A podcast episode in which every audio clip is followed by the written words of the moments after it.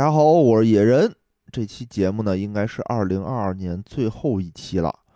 在这里呢，感谢大家收听，感谢大家这一年里啊不离不弃。你若不离不弃，我必生死相依。哎，其次呢，也要感谢细菌佛给我们带来的这最后一期节目。本来这周呢，我就说要不然就不录了，结果没想到，哎，佛爷这个自投罗网，哎，不不是啊，叫自告奋勇，哎，带来了这期耶路撒冷三千年的必现，呃，以解燃眉之急。我想啊，这也印证了那句话，叫“车到山前必有路”。哎，东边不亮西边亮。二零二二年呢，大家过得可能都不太容易，但往好的一方面想呢，就是二零二二年马上就要过去了，二零二三年马上就要到了。在这里呢，祝我们所有钱粮胡同的听友啊，二零二三年一切顺利，笑口常开，多听节目，有啥别有病，没啥别没钱。好。请听我们的正式节目。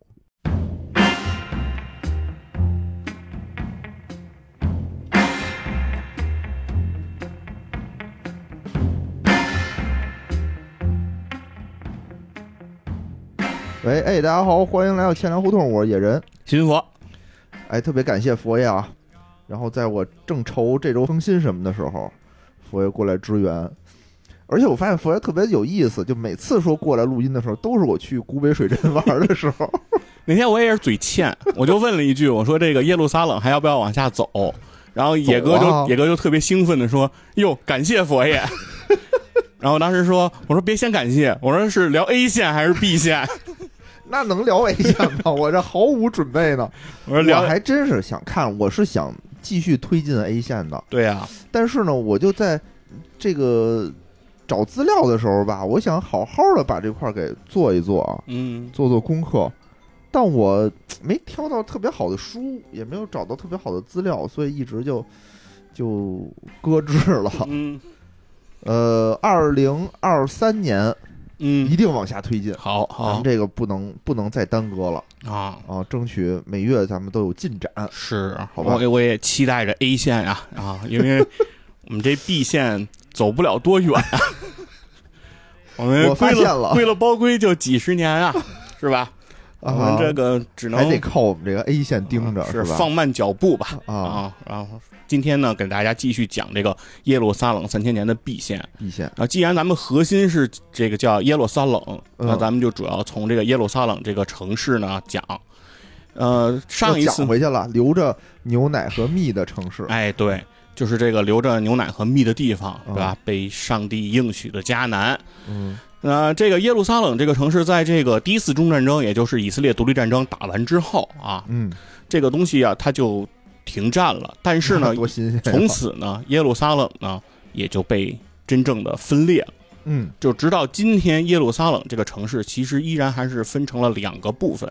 啊，西耶路撒冷是属于以色列，嗯，而东耶路撒冷它属于这个约旦，啊，那这个停战当时呢，其实是怎么分开，就是怎么划这个区域的呢？嗯，其实是这个约旦和以色列双方啊的两个这个军官，根据当时自己在耶路撒冷的实际占领情况，在这个地图上啊进行这个标画。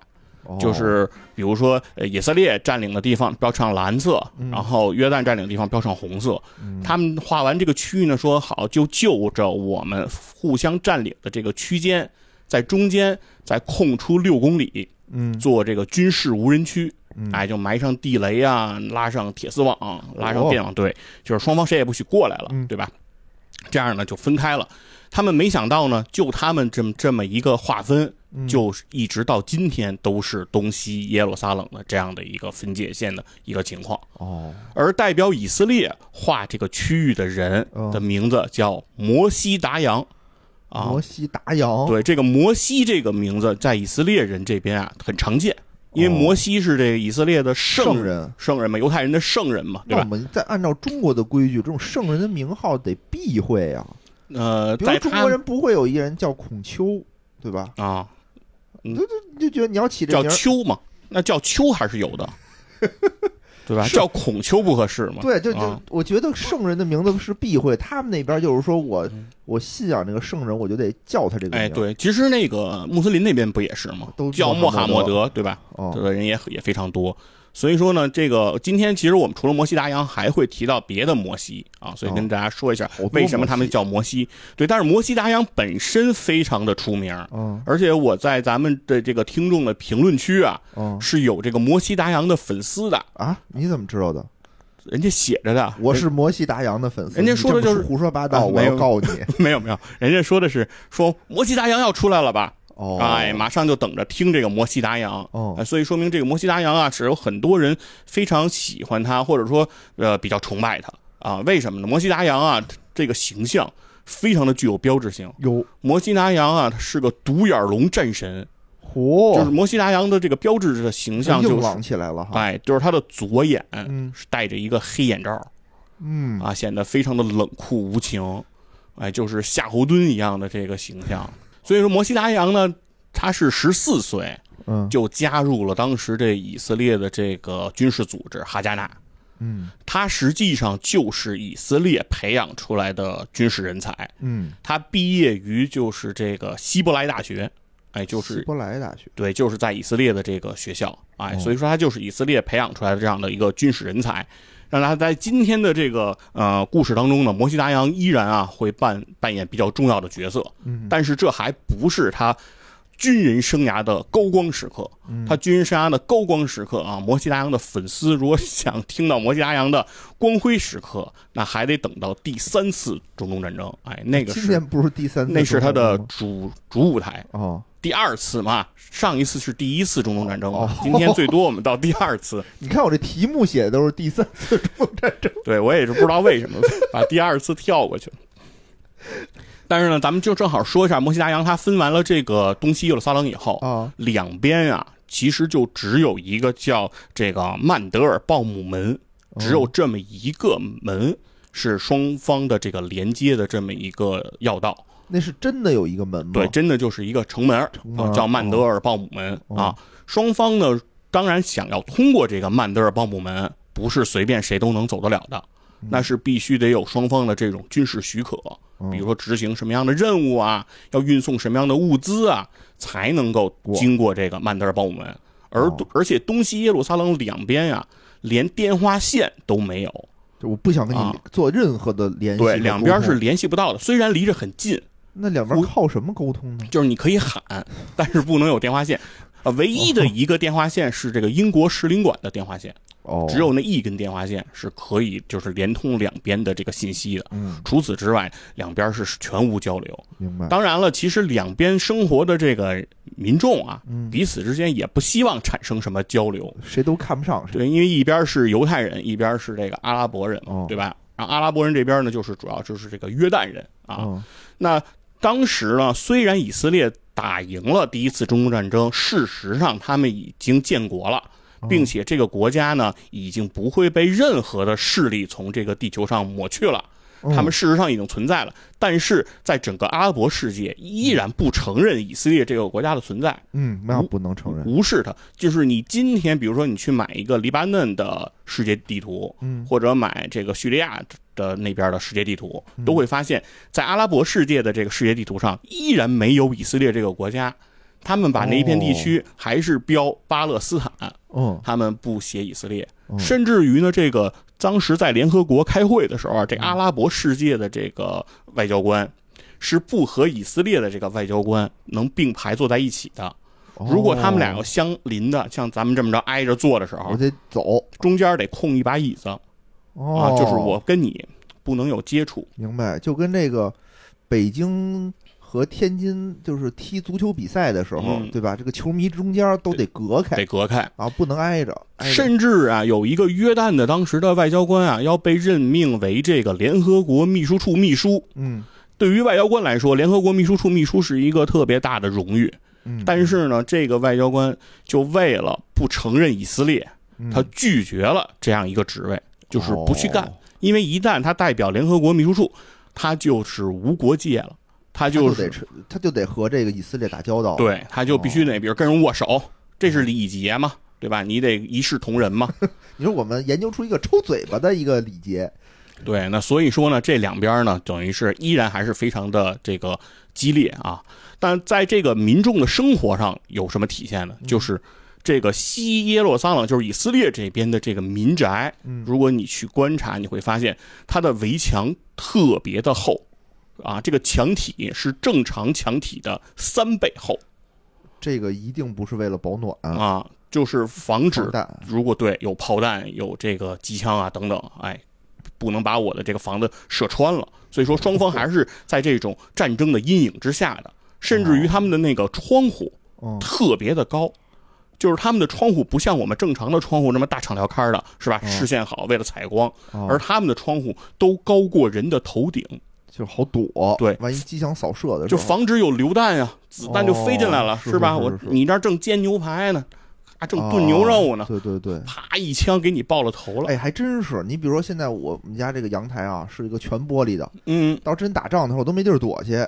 你那你要是一有炮弹啊，你这整个这面玻璃全碎，就全碎了，对吧？你还记得就是天津那个当时港那个爆炸的那个事儿，那个好多那个阳台不全碎了，飘窗全飘出去了吗？对吧？所以说双方其实还是非常的这种紧张的态势。但是呢，呃，约旦人和以色列人对于东耶路撒冷和西耶路撒冷两边的建设的规模，嗯，是不可同日而语的。就是约旦在约旦人眼里啊，东耶路撒冷是两军对峙前线。嗯，那两军对峙前线，我是没有必要去建设它的。有道理，我建设好了，对吧？咵一枚炮弹全没了，对吧？我这儿盖了房，谁来住呢？没人愿意来这儿住。所以说，在战争之后的二十年间，东耶路撒冷的人口仅仅从六万人增长到了九万人，就是二十年都没有到十万人。所以说，它的人口的增长是非常慢的。嗯，但是西耶路撒冷它不一样，因为当时其实因为东西耶路撒冷这种紧张对峙的这种局面啊，也受到了联合国的关注。嗯，当时联合国给出了一个建议，说把整个耶路撒冷地区，就是以色列你也别要了，嗯，约旦你也别要了，嗯，变成联合国管理区，嗯，哎，就是由国际社会托管了，行不行？这样既不是你的，也不是他的，这样省省得你们未来为这事儿又打起来。嗯，但是当时的以色列总理本古里安就对联合国说：“滚！”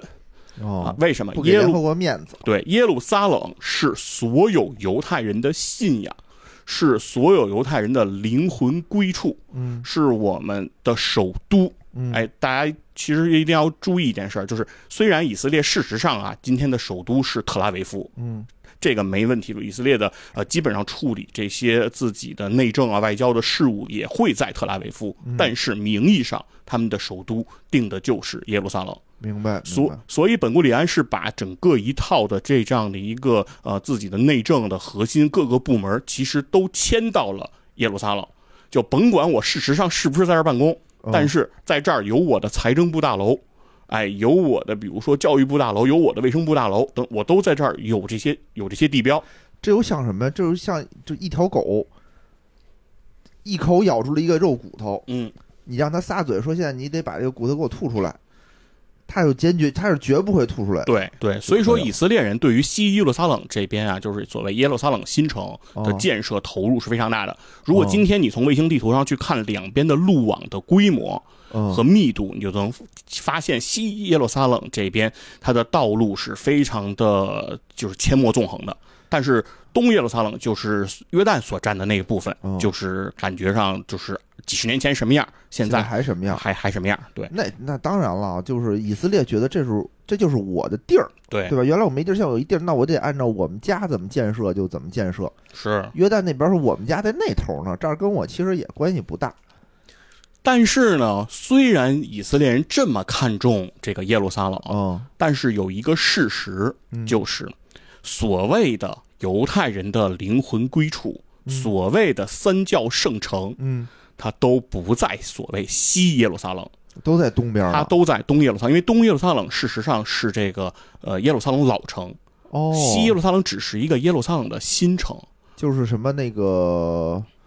呃，清真寺啊，然后什么那个圣城啊，等于都在那头。对，所以说，当你穿过这曼德尔鲍姆门，来到东耶路撒冷，往南走几百米就可以看见耶路撒冷老城的城墙。哦，你继续往南，如果穿过了这个大马士革门，就会进入到这座人类历史上被反复争夺了次数最多的神圣之城。嗯，在耶路撒冷三千年的历史中，这被这座城市啊被征服了不下四十回。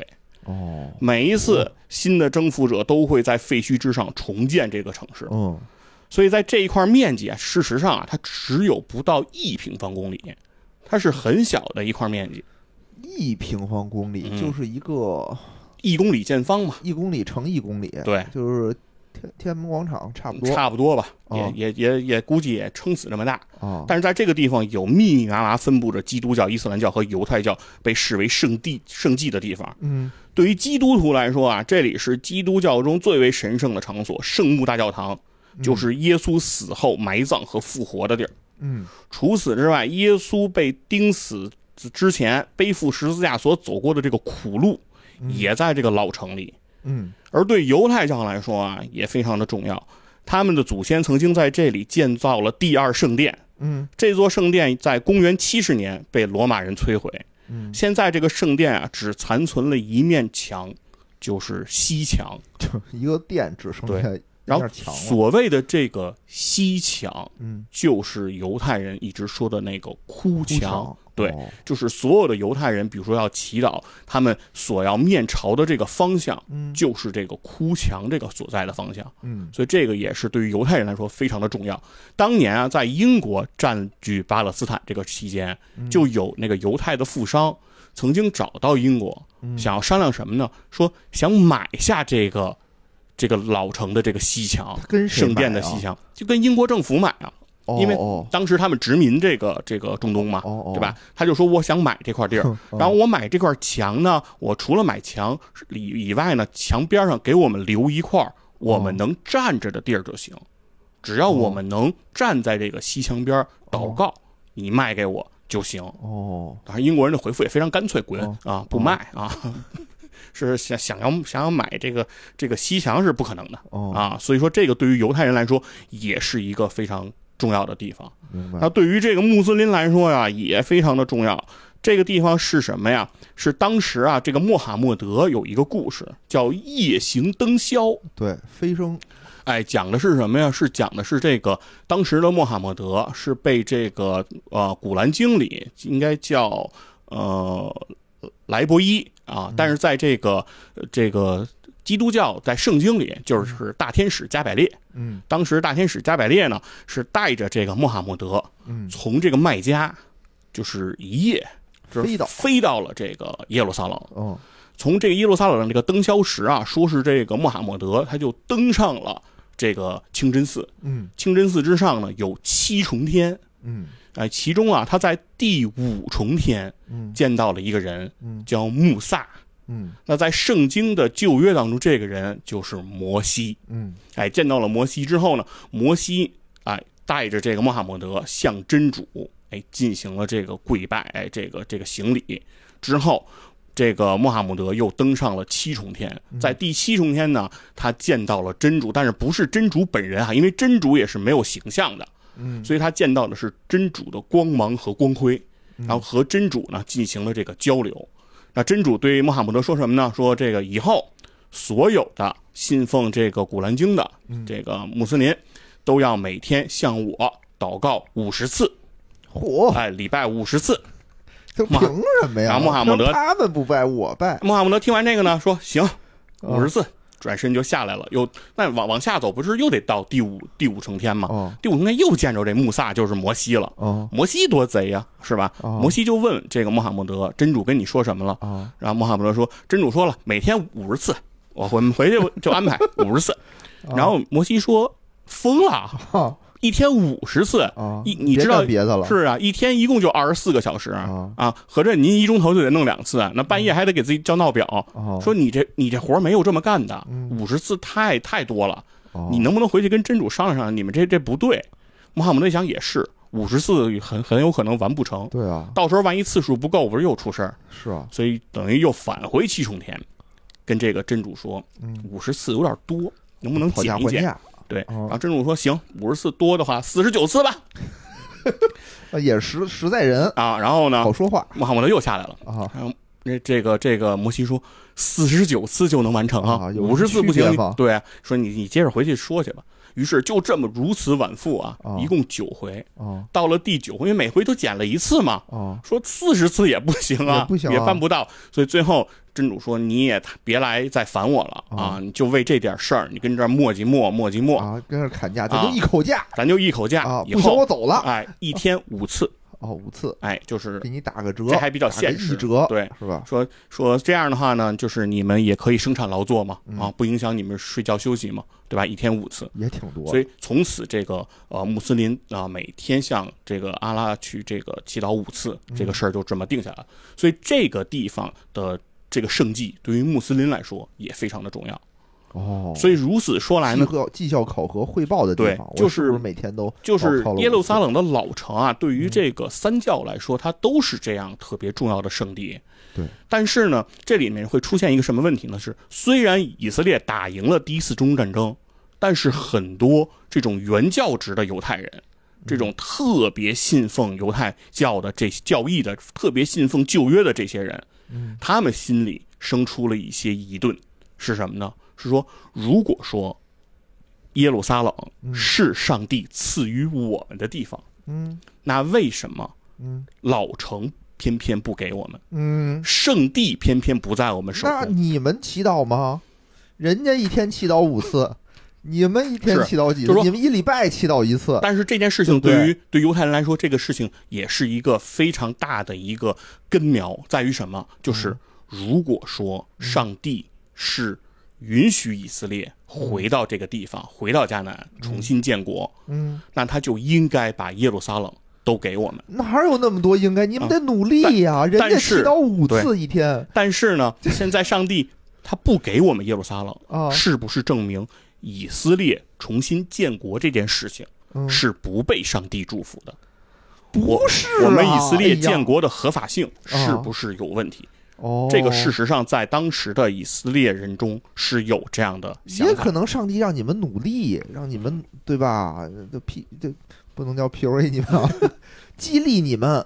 哎，就是是你这就像是什么驴前面那个胡萝卜，你们得更加努力一点。是所以人家是祈祷五次，你们是不是得多祈祷？所以说呢，就是耶路撒冷这个问题，其实嗯不仅对于犹太人，对于阿拉伯人，其实他一直以来都是埋下的一个祸根。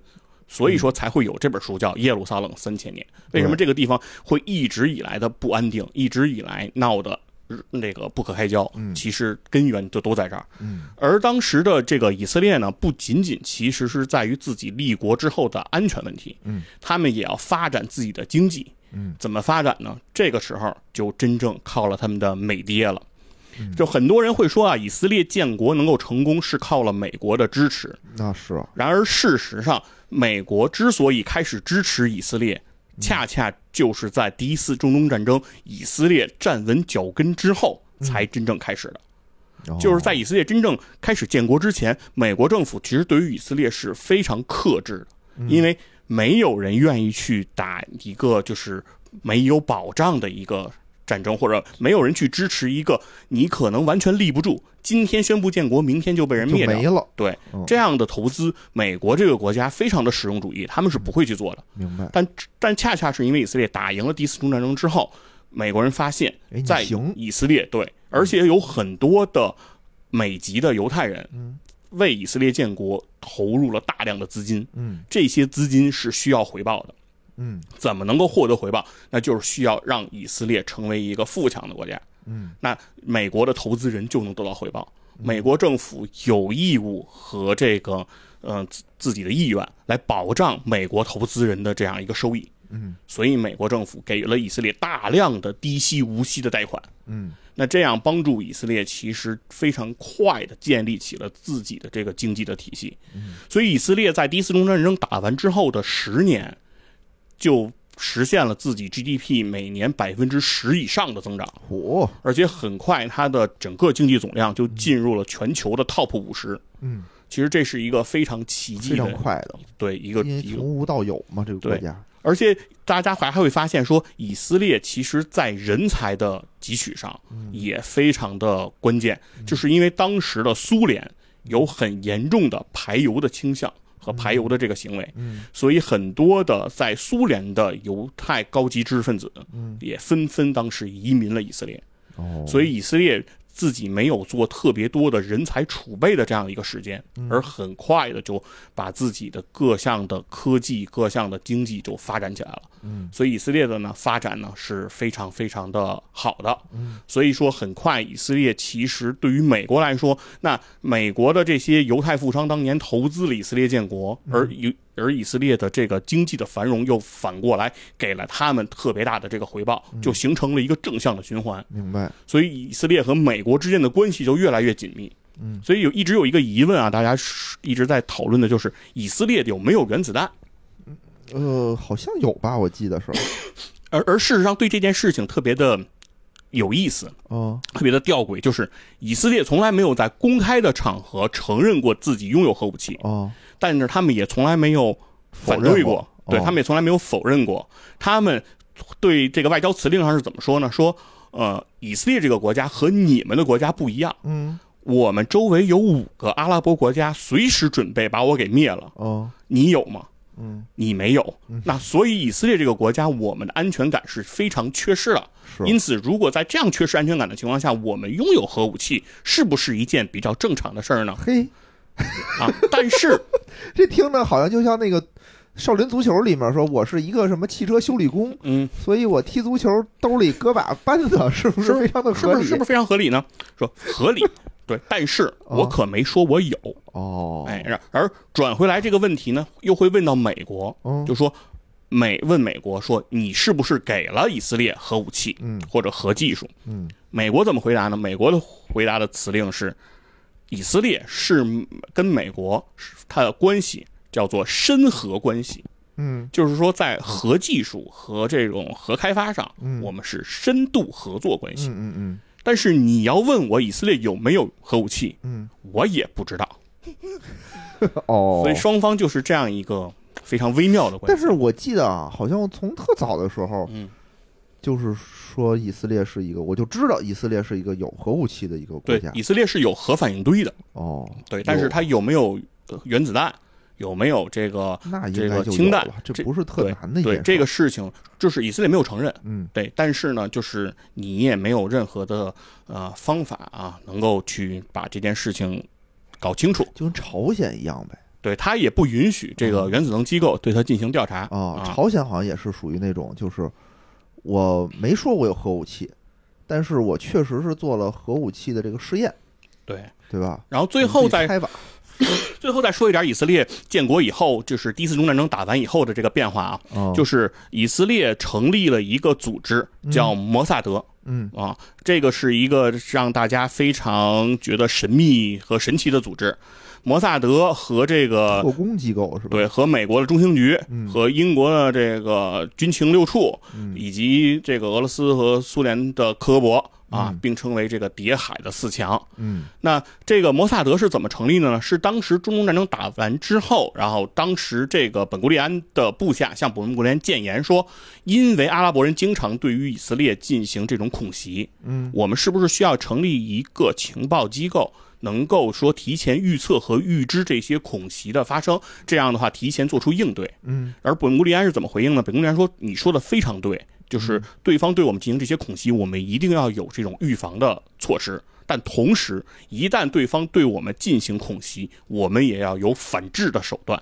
所以我建立的这个恐袭他们，建立的这这个部门不仅仅是被动的防御，哦我们还要主动的能够出击。哦，所以摩萨德只是这个机构的缩略缩略语，它的全称应该叫以色列情报和特殊使命局。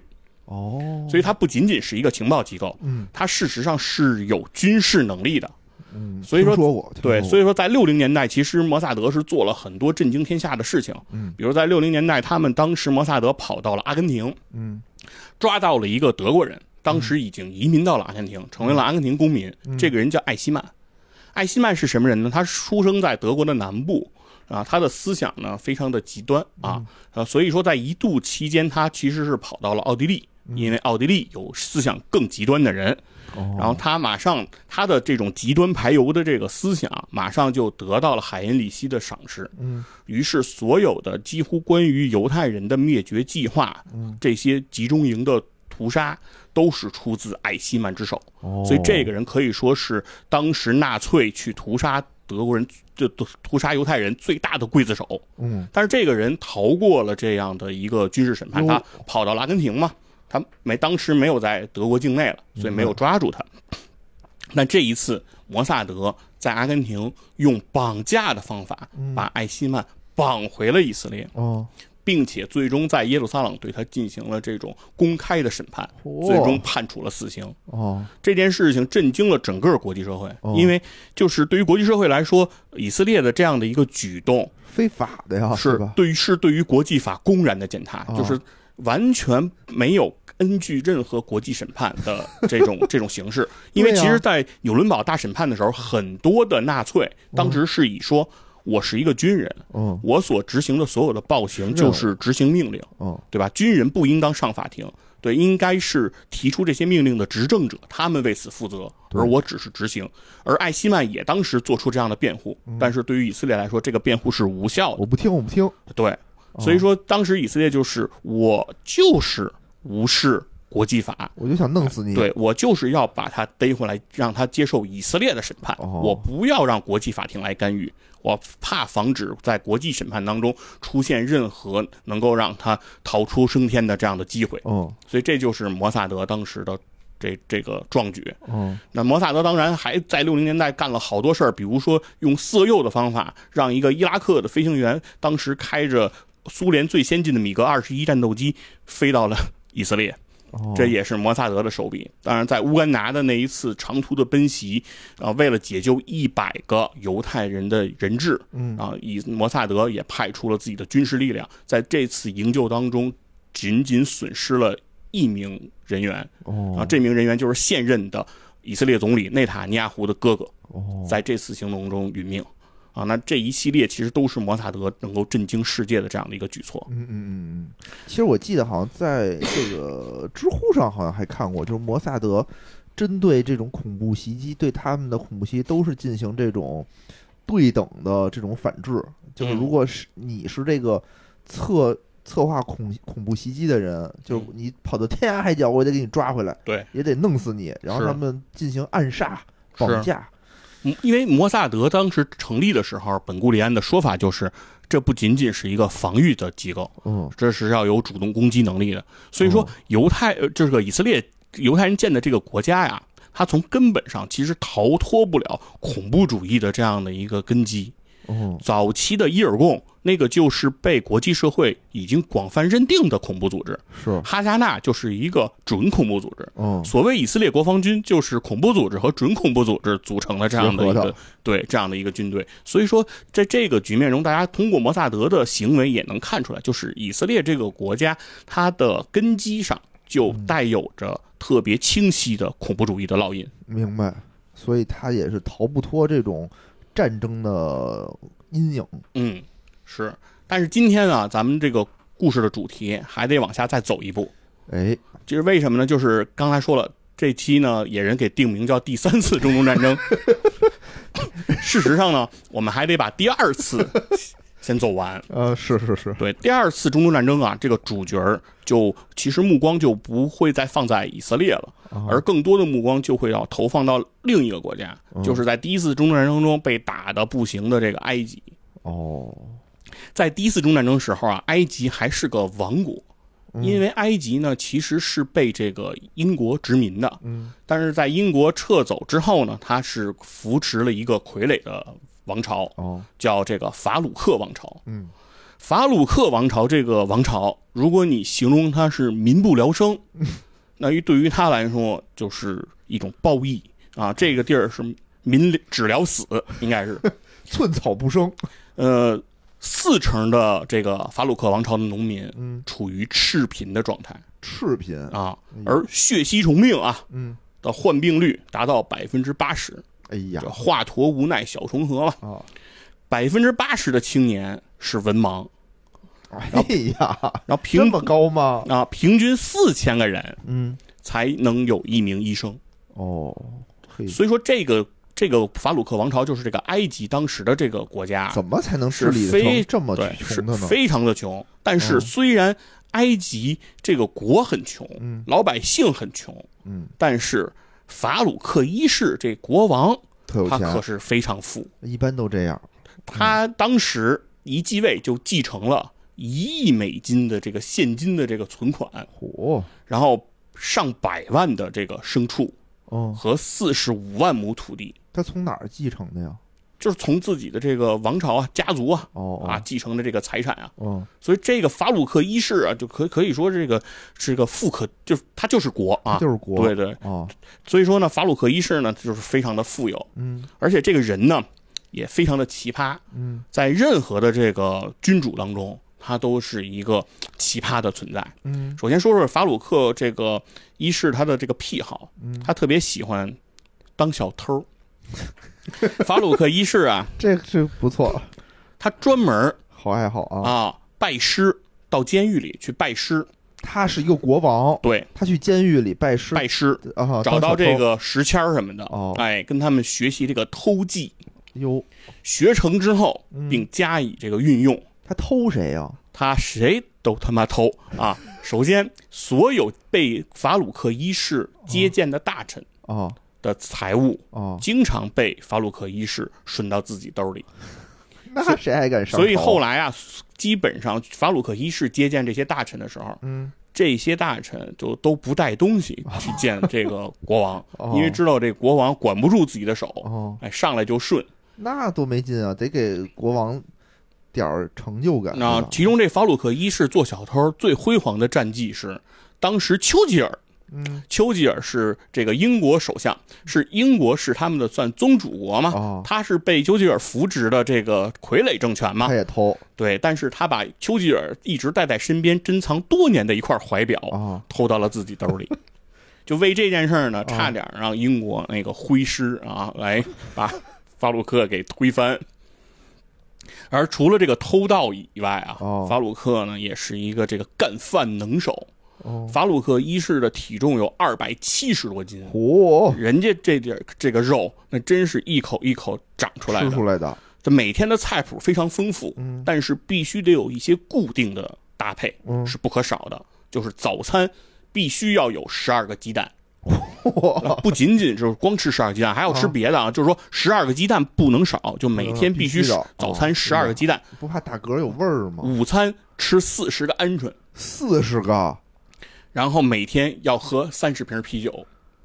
我的天哪！呃，这就是吃得下，这胃口为什么这么好呢？不都说得了那个新冠有那个叫什么干饭猪、炫饭猪 的那个毒株嘛？这哦这这个我觉得就是严重的这个炫饭猪的这个患者。觉得真的这个十二个鸡蛋，我以前尝试挑战过，嗯，失败了。吃到第五个的时候我就失败了，就实在是不太行对，所以说呢，这个法鲁克一世呢，除了这个干饭，除了偷盗啊。啊，还喜欢这个睡姑娘，啊二百七十斤还能睡得动姑娘，啊，就就是只要看上的，哎埃及国内的，对对对，绝对，不管你是有没有婚约，嗯。有没有嫁人，嗯，这些国王都不在意，不在意。啊，都要拿过来睡啊，对，都要跟我在一起。真。是个昏君呐。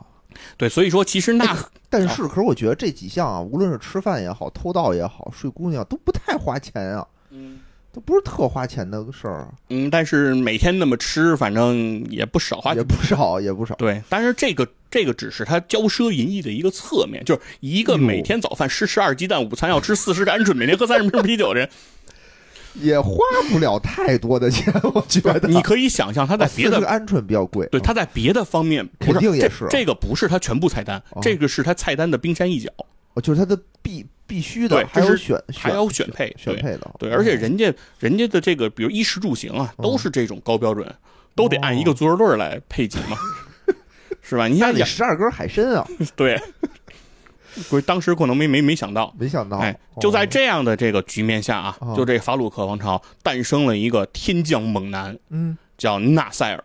嗯纳赛尔一九一八年出生，就正值这个法鲁克王朝这个时期。嗯在一九三七年啊，这个纳赛尔考上了军校。嗯纳赛尔的这个出出身的家庭啊，是这个埃及的公务员，他爸是埃及邮政部门的一个公务员。嗯虽然呢是个邮政部门的公务员，但是他们的生活还是非常的颠沛流离。嗯可能因为这邮政系统，我不知道是不是就是来回来去的，对，来来来去的调调任，嗯所以他父亲带着他呢，基本上走遍了埃及的所有的地方。哦但在这个过程当中呢，纳赛尔见到的全是这种民不聊生，这个行业凋敝的这个情形，嗯所以他对这个法鲁克王朝是没有一丝一毫的这个好感。嗯但是呢，这个呃纳赛尔他是个这个这个做题家啊，哦。是不是小镇不知道，但是他肯定是做题家。哎呦，你就想吧，在那样百分之八十的文盲，那稍微认俩字儿，他就已经站在巅峰了。所以说他呢，就是成绩非常好，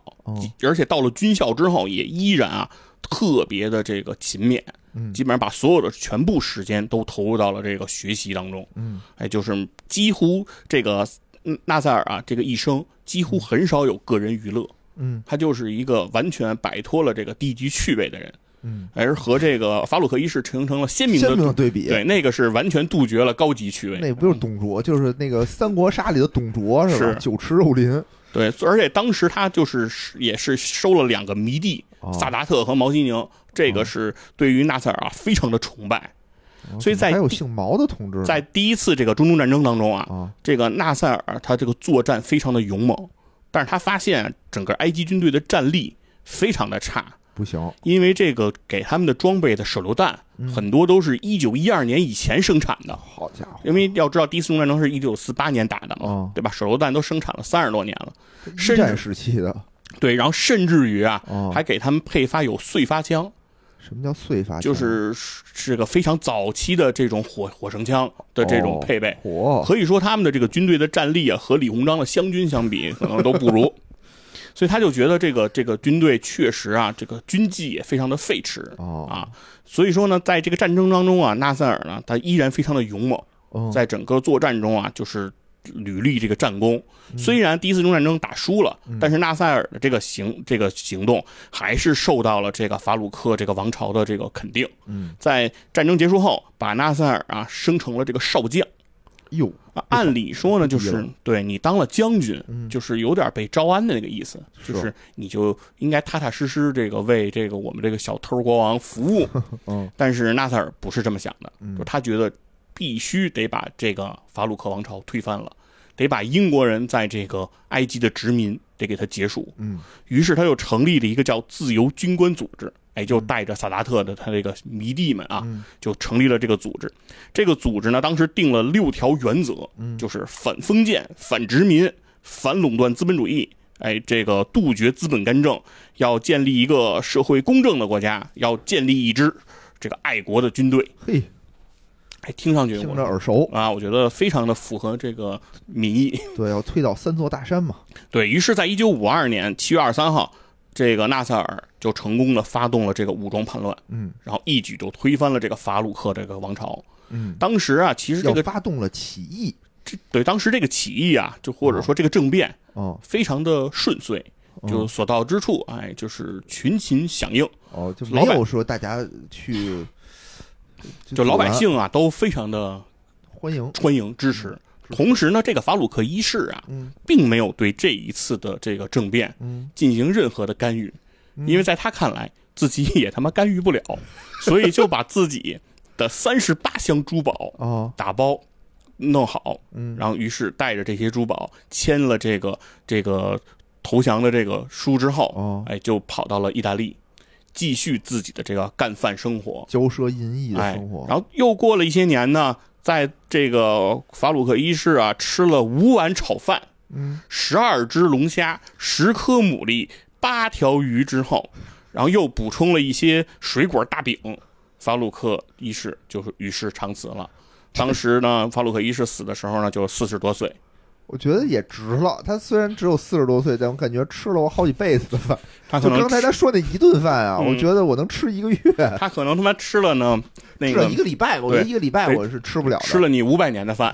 对太能吃了，大哥。所以说等于是十二只龙虾，纳赛尔呢就在这样一个背景下就上台了啊，成为了这个这个埃及的这个总统。嗯哎，那当时呢，英国人其实在埃及还驻扎了八万的军队。嗯对于法鲁克一世来讲啊，这些军队其实是为了帮助他维护统治的。嗯，但在纳赛尔看来，这八万军队就是眼中钉、肉中刺，哦你必须得走。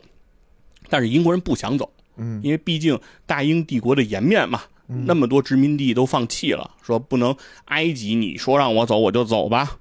对，是英国人呢开始呢不是很同意，但是哦纳赛尔呢态度非常强硬，要么走，要么就死，我就跟你死磕。哦。在这种局面下呢，在一九五四年的十月，英军就同意啊撤走吧，啊这个地儿也待不下去了。嗯也差不多了，嗯，我们确实就跟这儿待着，也没给他这儿建设好。但是虽然啊纳赛尔在对这个英军的这个态度上非常强硬，嗯。但他深刻的知道一件事儿，嗯，就是埃及的这个军队实力啊，嗯。其实真的是不太行。行。当时的埃及啊，号称有十万军队，嗯。但是经过纳赛尔的这个调查之后，嗯，觉得这十万军队纯属虚构，八万是这个后勤部队，可能这个对十万军队都是逮鹌鹑的。都是炊事班而而且当时啊，这个埃及的所谓空军，啊。号称的这个空军只有六架能够起飞作战的飞机哎，呀，然后同时呢。这个这个埃及的坦克的弹药只够打一个小时的，哦，就是一旦战争开始，哦这个埃及的坦克打一个小时炮，就没了。对，就变成了这个坦克兵的这个活棺材啊哦，对，就没有任何作战的价值了。那所以说，在这个时候呢，这个这个纳赛尔就觉得我必须得充实自己的这个军备，嗯，我得有实力。对吧？于是他就开始想找这个美国人买武器，嗯但是美国人说什么呢？就是美国人受到这个英国以及以色列的这样一个胁迫，嗯说不不让他们把武器卖给这个埃及，嗯嗯嗯，所以美国就跟这个埃及说啊，跟纳赛尔说啊，武器也可以卖，嗯但卖你之后呢，我得派一个监督小组去监督你。我们监督你什么呢？监督你这个武器买完了以后，不用它打英国和以色列。哦，如果你不拿它打英国和以色列，我们就可以卖给你。那我打那我干什么呀？然后纳赛尔就说打你呀，对纳赛尔说吧，就说你要这么说的话，话可就不能这么说了，是吧？我这个武器买来是打谁的？这个这个话还有那什么，还有什么悬念吗？哦是？吧？啊我我能自己扔自己玩吗？是吧？所以说呢，美国人等于也不卖他，于是呢，这买过来，纳赛尔呢应该先买过来再说。纳赛尔呢又去找了这个法国。哦，啊，法国呢说，呃，也可以卖给你武器，嗯。但是有个小条件，嗯。就是你要你要去帮我一起去镇压这个阿尔及利亚。因为当时这个法国啊，在北非太上皇嘛，在北非有很多这个殖民地，当时也都在闹独立，突尼斯啊、阿尔及利亚都在闹独立。嗯嗯。所以说当时呢，这个呃纳赛尔就说，阿尔及利亚跟我都是穆斯林兄弟呀、哦，那我怎么能对吧？我们都是一个信仰。哦现在你我怎么能帮你去镇压他们呢？这是不可能的。嗯所以说法国的武器也买不了。买不了？那最后怎么办呢？在这个万隆会议上，嗯纳赛尔找到了周总理，嚯，我就知道有咱们的事儿。是说说这个 恩来同志，呵，叫的这亲，对你们能不能卖你？不得这不得叫周哥吗？是尊称一对声周老师是吧？周公，啊，周公。周公能不能卖我们点武器呀、哦我们现在就六架飞机，坦克就够打一小时了这。年的呀？这不万隆会议上嘛啊哦的事情，五五五十年代的事情嘛。啊，说我们这啊你看看，是，然后说行不行啊？然后但是周总理说呀，呃，中国的武器供应嗯现在主要嗯，也是靠苏联，哦，靠老大哥。对呀，那会我儿咱们也我们也不太行。嗯那如果你要是想买呢，可以直接找苏联谈，嗯我们可以中间帮你牵线搭桥，嗯你看行不行？嗯于是就这样，这个纳赛尔跟苏联哎扯上了关系。嗯那这个时候，这个苏联啊也发生了比较大的这个这个政治上的变化。嗯哎，这个慈父斯大林 叫这么亲吗？啊，啊，哎离开了这个辞了，辞对父 辞了辞了，啊，辞了。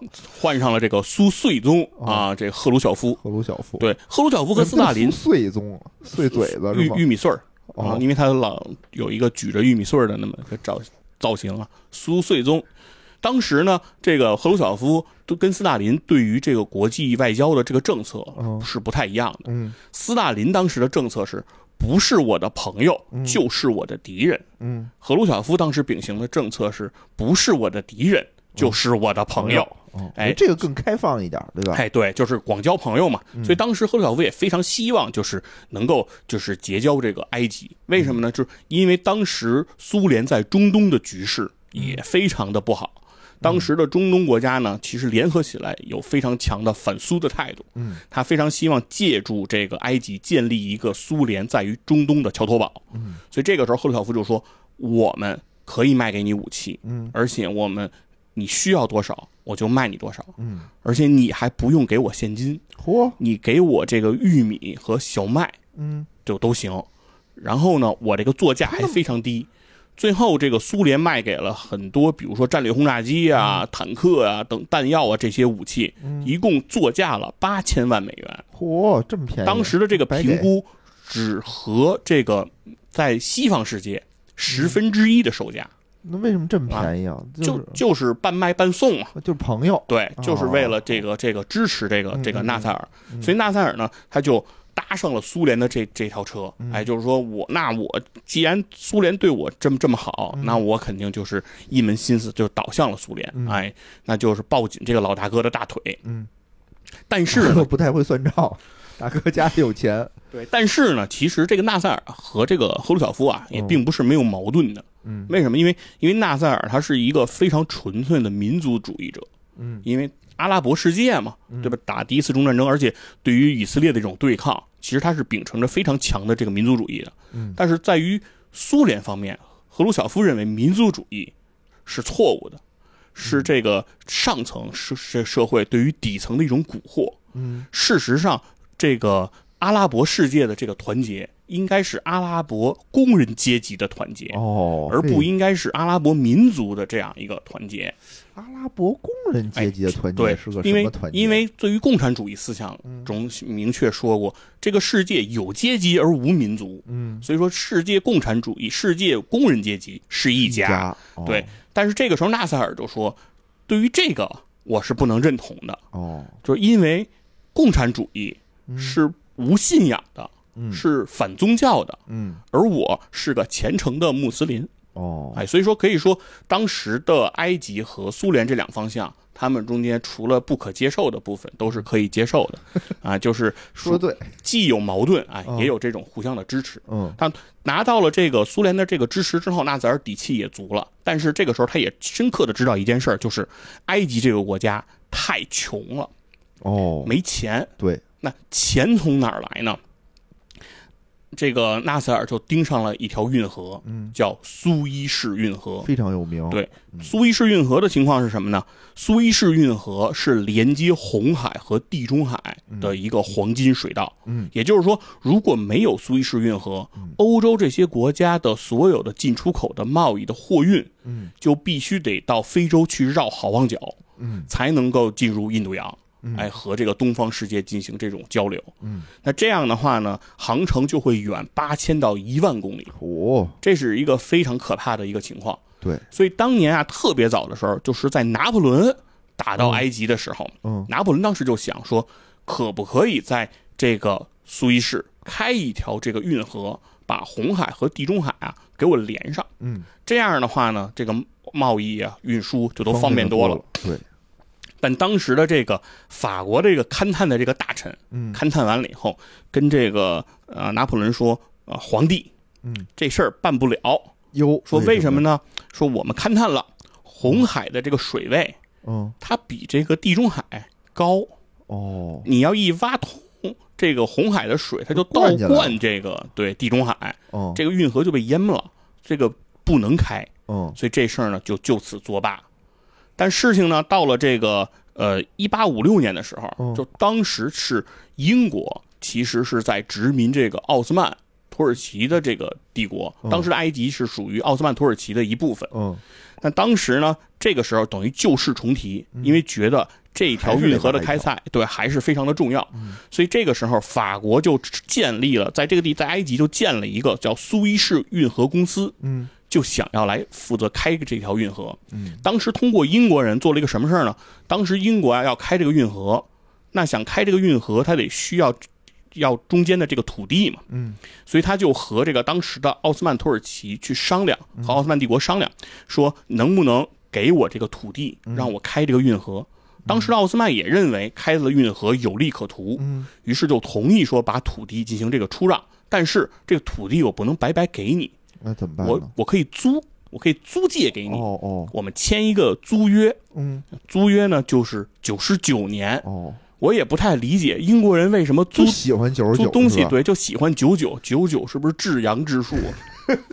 不知道咋想的，反正你看香港也签也九十是九年对年，，但他们可能就觉得九十九是最大的数了。对，就是哦反正签九十九年，嗯说我租给你九十九年，于是就开始开这条运河。嗯开这条运河从一八五六年一直到一八六九年，嗯。一共挖了十三年，嗯。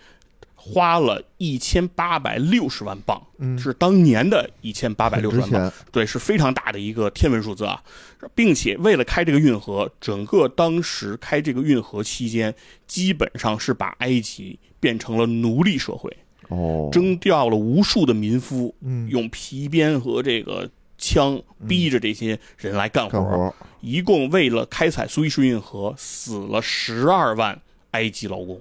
嚯，所以这次卡塔尔世界杯不是之前一直在被诟病说，在这个卡塔尔盖这些场馆有很多这个劳工这个嗯这个这个这个不幸的这个事件，嗯但是和这个苏伊士运河相比，那简直就是不可同日而语明白。啊！当时因为这个苏伊士运河的开采，它大部分的施工段落都是在这个沙漠当中，嗯，所以它条件就非常的艰苦。明白。但是不管怎么说呢，耗了十三年的时间，花了一千八百六十万镑，嗯这个苏伊士运河开通了。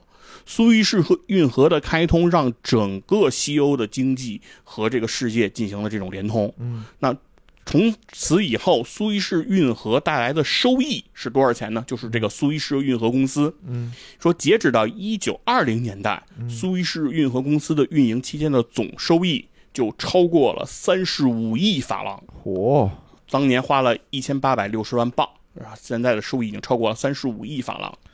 这叫什么？高投入有高回报。对，但是呢，在这个过程当中，苏伊士运河公司挣得盆满钵满。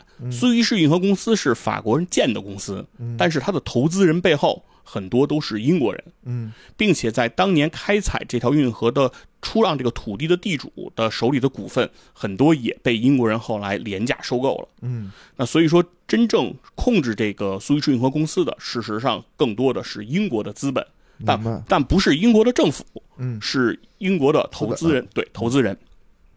但是，虽然这个苏伊士运河这么挣钱，嗯但是在英在埃及无数次抗议的情况下，嗯最后苏伊士运河公司才承诺给埃及政府每年百分之三的分成。哦，太少了。对，就是才给了三个百分点。嗯那对于这个纳赛尔急需要钱的这个这个情况下，百分之三完全不够看。嗯而且更关键的是，当时这个时间就到了一九五六年，嗯，什么意思？一八五六年建的苏伊士运河公司，年快到了。哎，一百年了，哦到时间了。哦，对吧到期了。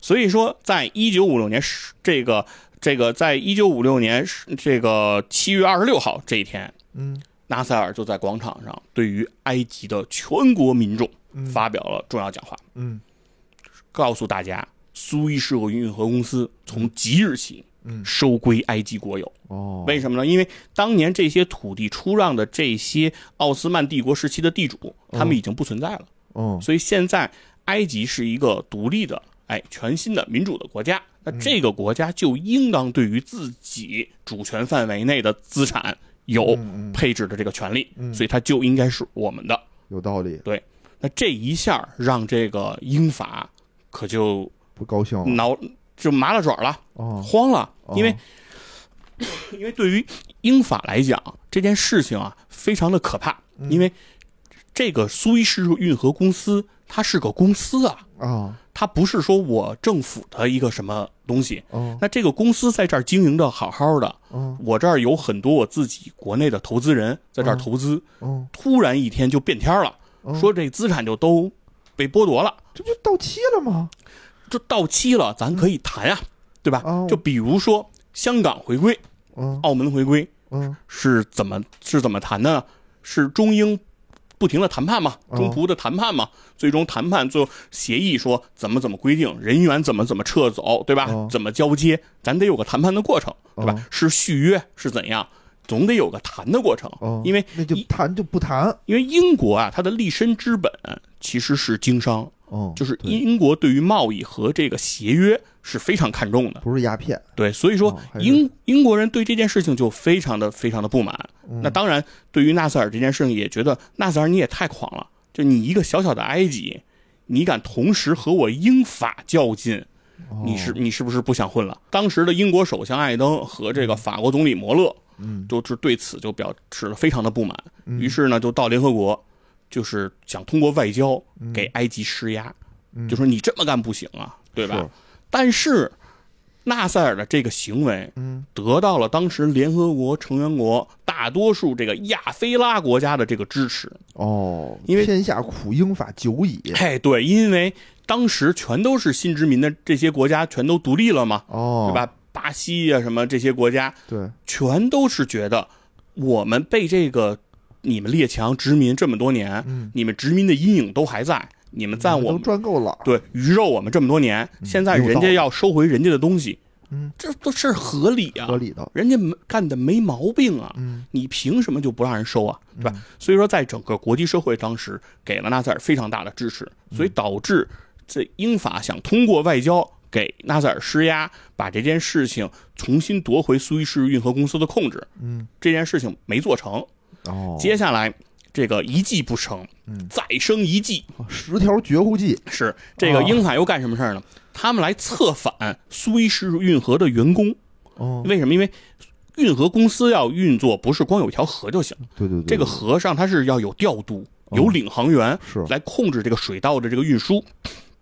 他就跟大家说：“你们罢工嗯，就别干，你让他一条船都过不了，嗯。让他知道靠光靠他收回这个运河是不可能的，没有我们这个运河没法运营。没有技术不哎行，，对，但是埃及的四十个领航员嗯。在国际领航组织的这样的辅助下，在英法策动很多英籍、法籍的这个员工罢工的这个情况下，依然保障了苏伊士运河的通航，哦，而且通航量有增无减。嗯，就没你们我们也行，哎，等于英法这一条计策嗯。又没成功，把英法就逼上了绝境了。怎么办？英法就说：“没想到，嗯这埃及这么狠哈，这么怎怎么弄都不行，外交也不行，策反他们的人也不行。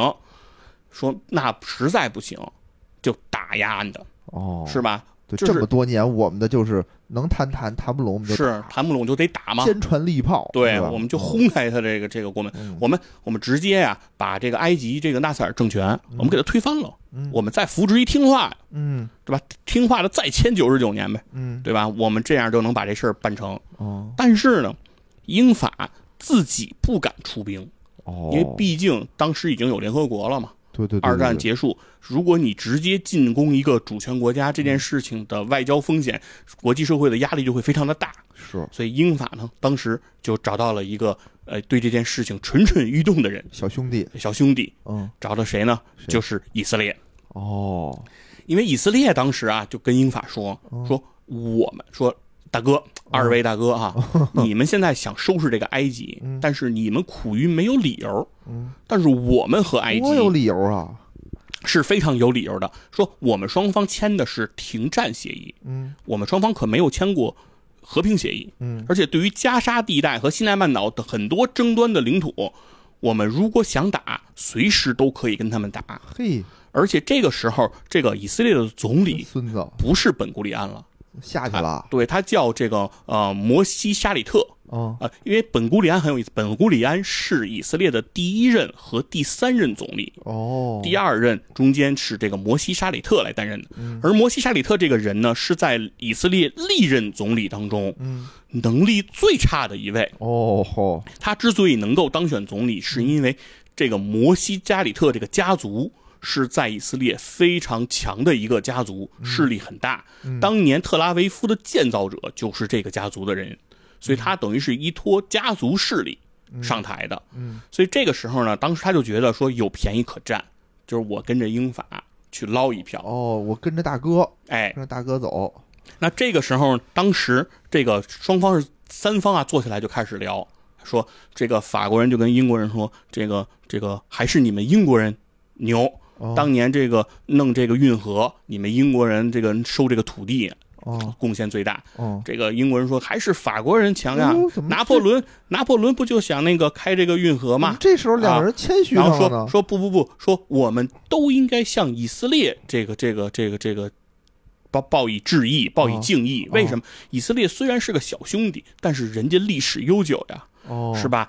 这个圣经旧约就是人家犹太教的，没有人家犹太教，哪有我们的今天对？我觉得这个时候突然突然间的吹捧，我觉得不对，这个里头一定一定有问题。对，然后三方呢就非常的愉快，嗯。就达成了一个这个密谋，是什么呢？是说由以色列嗯。先出兵，先，进进犯这个西奈半岛和哦这个埃及啊进行这个军事冲突。嗯。以色列一跟埃及发生军事冲突之后，说英法就说我们就出面来调停，嗯。就说不对呀、嗯，以色列和埃及不能打呀，哦你们俩不能打，你们两个都撤出苏伊士运河两边这个范围，哦把这个苏伊士运河这个区域给空出来，空出来你们谁也不要过来了，哦我们的军队来接管。哦，维护当地的这个治安和和平。哦那通过这样的方法，这不是苏伊士运河，我们就等于哦事实上又能给收回来了吗？拿回来了。哎，对，所以说当时呢，就是双方就是这么合计的，等于就是让以色列先动手，然后英英法去拉个偏架，嗯然后是再帮以色列再争取一些利益。嗯哎，双方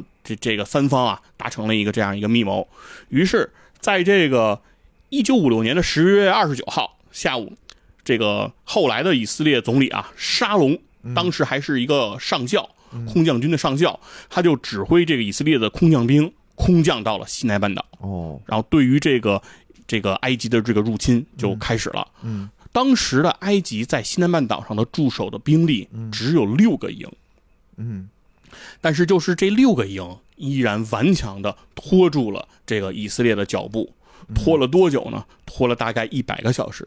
那也没多久啊。在这个以色列的这个总参谋长摩西达扬刚才说的这个独眼龙，这个这个指挥下，嗯以色列的这个军队啊，用了一百个小时嗯就突破了整个西奈半岛，就是埃及这个军队根本就就没得打。对，那当时呢，这个这个埃及这个当时面临这个局面的时候，当时那个呃。英法马上发出这个协议，说以色列打埃及了，埃及你你不要你不要跟他打，你你要撤撤走。嗯但是纳赛尔对这这个英英法给出的这个这个倡议，给出的这个这个这个说明无视，嗯选择就是视而不见，嗯啊，继续和这个这个以色列进行这样的一个对抗。嗯那英法既然知道说你对我们的这个提议无视，那英法自然就可以出兵了。嗯所以最后英法是出动了七艘航母、六百五十架飞机，对以对埃及的空军啊进行了这种毁灭性的打击不。就六架吗？至于出这么多？航母数比飞机数。这个时候的这个埃及空军也不止六架了，哦。因为已经有了这个苏联的对对对这个这武装。清朝出动啊，是。七艘航母，七艘航母，对，然后花不少钱。埃及的空军被全灭，哦，同时这个以色列的这呃不是埃及的这个国家广播电台也被轰炸了，嗯。所以整个其实当时的战局啊，对于这个这个埃及啊是非常不利，嗯。并且因为广播电台一被轰炸之后，这个。呃，英法的这个广播就占领了这个埃及，嗯就向民众说，这个纳赛尔已经逃亡了，嗯那个你们不要抵抗了啊，没没有必要为他卖命，嗯。对吧？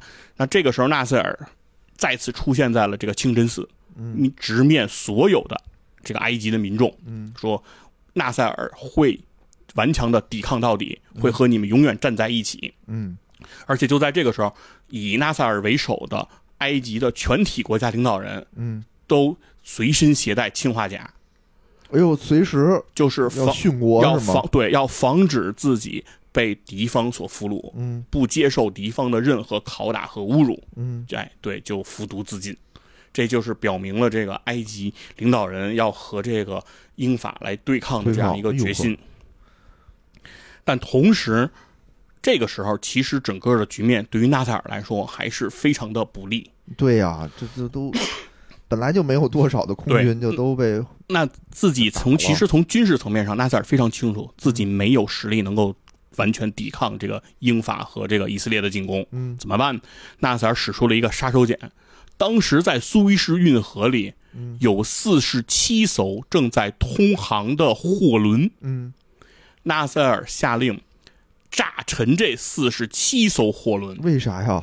把整个苏伊士运河堵住。嗯这个前一阵儿不是那个日本的那个船，不是把那个苏伊士运河它中间搁浅，对对对横在当间儿哦之后，苏伊士运河不就被堵住了吗？是然后全球不就造成了特别重大的这个经济损失吗对？整个航线就没了吗就？停了。这一次纳赛尔不是炸了，不是用一艘船，他用了四十七艘货轮，嚯！把这个苏伊士运河堵了个严严实实严实实，就啊完全这这个河道我完全封锁它，嗯它完全不能用了。嗯对，那到了这个时候，整个国际社会就真着急了。嗯整个西方和英法是盟友的这些北约国家，嗯什么德国、什么意大利是都不愿意了，对吧？因为这个河道被堵，我们的进出口的成本全都急速上升。为了你们挣钱，结果我们赔钱了。是，所以说这个时候，而且这个时候，阿拉伯世界也开始对于纳赛尔的这个行为表示极大的支持。嗯沙特他什么也没有啊，兵什么的没没有，嗯但是沙特有欧佩克嘛，哦，有石对吧？油。有石油输出国组织嘛，嗯对吧？他对沙特为首的石油输出国组织就宣布对于英法石油禁运啊哦，，禁止对于英法英法来输出石油，包括以色列。嗯那这个时候的美国嗯也非常的郁闷，嗯因为他实在实在没想到嗯，英法居然会伙同以色列，在不知会他的情况下，哟，谁是老大？，对干了这么一票。哦对这个事儿简直出乎当时美国总统艾森豪威尔的这个预判啊！哦，艾森豪威尔说：“我我到我到了我也没有想到你们就敢直接上手啊，哦，是吧？说整个这个二战，我就是欧欧战的最高指挥官，哦说我还不清楚你们英法这这个这个实力吗？哦对吧？我最看不上的人是戴高乐啊，我第二看不上的人就是丘吉尔，哦，是吧？你们这些人怎么能干出这种事儿呢？对呀，简直是你们现在怎么收场呢？对吧？现在整个国际社会对于这个英法的这个压力都非常非常的大嗯啊，所而且石油一旦被掐断，双方全被所有人都被卡了脖子，嗯。以色列也没了办法，因为以色列发现自己现在打了这场仗，嗯，先动了手，但是也没捞着便宜。是啊，这谁先动手，谁不不占理啊？对，所以说在最后这种局面之下，不得已，嗯，英法宣布从这个这个埃及撤军。哦，哎，说我们那就撤出来吧，啊，这件事情就就以我们撤出，哎，来来收场啊。以色列呢也撤出了自己的军队，嗯，那这一次纳赛尔算是大获了全胜。嘿，这个时候，这个件事情就被称之为第二次中东战争，那那也叫苏伊士运河危机。那那四十七艘游轮怎么办呀？慢慢慢慢弄吧。所以通过这这钱谁出啊？对呃埃及出，哦因为当时埃及在炸船的时候已经知会了所有这个游游轮的货轮的这个这个这个主权国。哦，对，就是我要炸你的船，但我不伤你的人，让你的让你的让你对让你的船员现在下船哦之后，我现在就把它炸了，哦，然后之后我再赔你钱。嘿，对，但是他等于是纳赛尔用了这四十七艘货轮的这个代价，哦守住了苏伊士运河，哦，把成功的把苏伊士运河这一次是真正的收归了国有。哦这一下，所有的阿拉伯世界的这个国家嗯，就对纳赛尔就奉若了神明啊！是啊，当时就把纳赛尔称之为叫尼罗河之虎啊！不是我听不懂。尼罗河，你你说一个什么？尼罗河巨鳄，嗯尼罗河巨蟒，嗯，尼罗河河河上有一只老虎，好像也不是很厉害啊。对，号称啊，他是这个阿拉伯世界的新萨拉丁。哦啊，，萨拉丁是这个十字军东征时期，哎，让这个这个西方受到了极大的这个抵抗的这个阿拉伯领袖嘛。嗯所以说这个时候纳赛尔被称为新萨拉丁，嗯而且并且啊当时这约旦国王甚至说什么话呀？他说呀，为什么嗯阿拉伯世界对于这以色列在第一次中战争中打输了？嗯说可能就是因为阿拉伯呀，它没有一个统一的国家。哦，如果我们要是有一个统一的国家，我们应该就不会输。嗯他的这个观点甚至得到了很多阿拉伯世界这些国家的支持和响应嗯啊。那最终造成的结果是什么呢？是在后来的一次这个公投当中，嗯哎，这个叙利亚以百分之九十八的民众支持，嗯宣布加入了埃及，嗯和埃及组成了阿拉伯联盟。嗯同时呢，也门在随后也加入了这个以邦联的形式加入了这个联盟。也门，对也门不在那哪儿了吗？也门就在那个那个亚丁湾啊，哦哦哦，对吧？也门也加入了这个这个这个邦联。哦？哦，就是相当于是呃，纳赛尔通过自己在第二次中东战争当中的这样的一个完胜，嗯不费吹灰之力，直接收了两个国家，甚至于当时的利比亚嗯啊，卡扎菲后来也一直一度非常希望带领利比亚也加入这个邦联，哦，所以可以看得出来，这个在阿拉伯世界纳赛尔的这个声望啊，已经达到了这个顶点。顶，对，那同时在其实，在整个世界，嗯。整个亚非拉嗯。都把纳赛尔视为对抗这个列强的啊这个自由主义战士反帝，啊反帝反封建啊这这个这个这个这个最成功的这个人士，嗯。在整个国际社会啊就享有了这个极大的盛誉。嗯但是虽然啊这个纳赛尔享有了这样多高的这个盛誉，但实际上他本人还是非常清醒的，哦，他深刻的知道一件事儿，就是不能吃十二个鸡蛋。就是就就是就是埃及这个国家的势实力啊，它是非常弱的。嗯。就是第二次中东战争，所谓苏伊士运河危机自己是怎么赢的？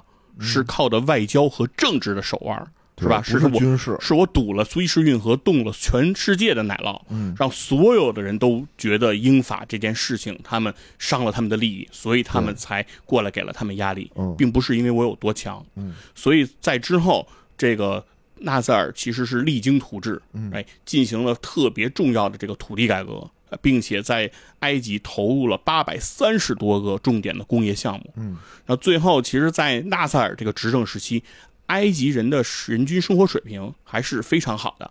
埃及的这个玉米和这个小麦的产量分别增产了百分之四十和五十，水稻增产了百分之四百。其中最重要的就是他建了阿斯旺大坝这样一个水利工程。哦，当时阿斯旺大坝的这个建立啊要耗十三亿美金，嗯，要用十六到十七年。但是这个大坝建成之后，为埃及阻挡了四次特大洪水。嗯嗯这样的话，让整个尼罗河流域的这个良田啊增加了四百六十万亩。嗯，所以这个，个其实是给到整个埃及后来的农业一个特别强有力的支持。嗯嗯。所以可以见得，就是纳赛尔在第二次中东战争期间的表现是十足的天降猛男，嗯，是所有阿拉伯世界的人这次扬眉吐气了是听着我就觉得挺很解气，啊！当第一年次打的很很憋屈，对第一次中东战争，五个国家出兵啊，去要打人家一个以色列，最后让人家给打回来了给，收拾回来了，哦，对吧？一点便宜没占着。那现在终于在这一次这个中东战争当中，让这个整个的人重新审视了这个阿拉伯世界。嗯让阿拉伯世界的声音又一次让人觉得说，哎，这些人还是有一定实力的。嗯嗯，但是就是因为第二次中东战争苏伊士运河危机的这样的一个胜利，其实也埋下了接下来的祸根，就是哦以色列人是不会轻易服输的，嗯对吧？因为以色列人在这次。这个呃危机当中，他发现了一件事情，就是苏伊士运河是不允许以色列通行的，就是哦。这条运河被埃及人收归以后，以色列的货轮队就不就不让用了。嗯。那这个时候，以色列所有的这种自己的货运、自己的贸易，只能借助这个地朗海峡，嗯而地朗海峡实质上又在埃及和沙特的这样的一个辐射范围当中。嗯埃及和沙特随时可以封锁地朗海峡，嗯那自己的这个贸易路径、生命线，其实还是掌握在了别人的手里。嗯所以，怎么样能够打通地朗海峡，重新获得自己贸易的主动权，对于以色列人来说也依然至关重要。嗯所以，接下来其实很快这个和平，因为第二次中东战争的发生的时间是在一九五六年嗯啊，它持续的时间呢也比较短，但是在十几年后，就马上会迎来第三次中东战争，那就是接下来的故事了。那就是真正的第三次嗯，中东战争。对，行，我觉得咱们今天这期啊也是知识点满满，而且非常的精彩。感谢这个西云佛给我们带来的这个这个精彩的故事，好吧？然后也期待我们这个，感觉 B 线也没有几期了，大家嗯且听且珍惜。对，中东战争一共就打五次嘛。嗯嗯，嗯，好吧。我们明年呃，不哎，是明年吗？对，肯定是明年了。明年，然后嗯这个 A 线咱们再重新给它整起来。好的，嗯，好，那感谢大家收听，明年见。明天见，拜拜。